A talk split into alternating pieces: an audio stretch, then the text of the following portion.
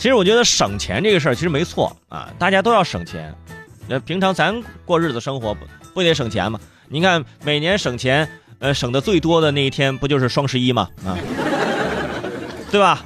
你内心是这么想的，是不是？啊，双十一那天我省了很多钱，哇，打折和省的。但是你想那天你花了多少钱啊？你这么一比，你你会不会算账？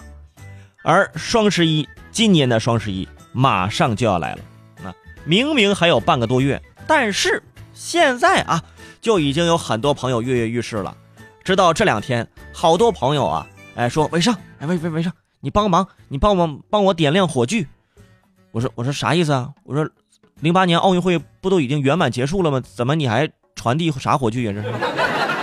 后来发现是他们那个搞这个活动啊，你点亮传递，然后然后怎么怎么打折，各种的。哎呀，我这才知道哦，双十一的预售已经开始了，没有一点点防备。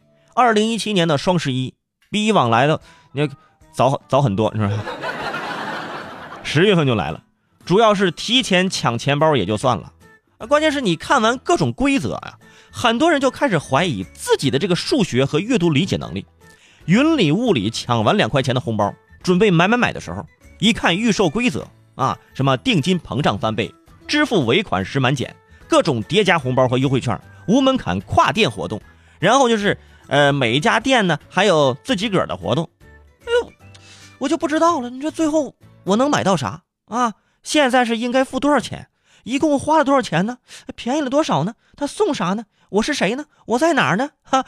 我是不是傻呢？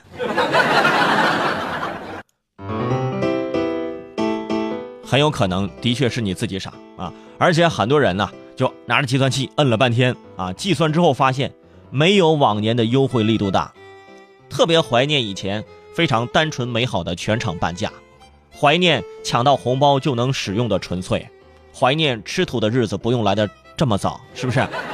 平时欺负我们穷，双十一就欺负我们傻。一个预售规则绕了个山路十八弯，算到最后心情陷入了泥潭，达到有生以来数学能力的巅峰，是不是？上学的时候附加题都不会做，现在算这个能算出来，这算出来发现，哎呦，这点钱真的，哎呦，不容许我作答。最后你这点钱只能买一本五年高考三年模拟了，你你好好补补数学吧。所以我就觉得呀，简单点对吧？大家套路都简单点啊不要抢个两块钱的券是吧？你两块钱的代金券，什么的代金券啊？啊，你买辆买辆车的代金券，你两块钱能买个啥？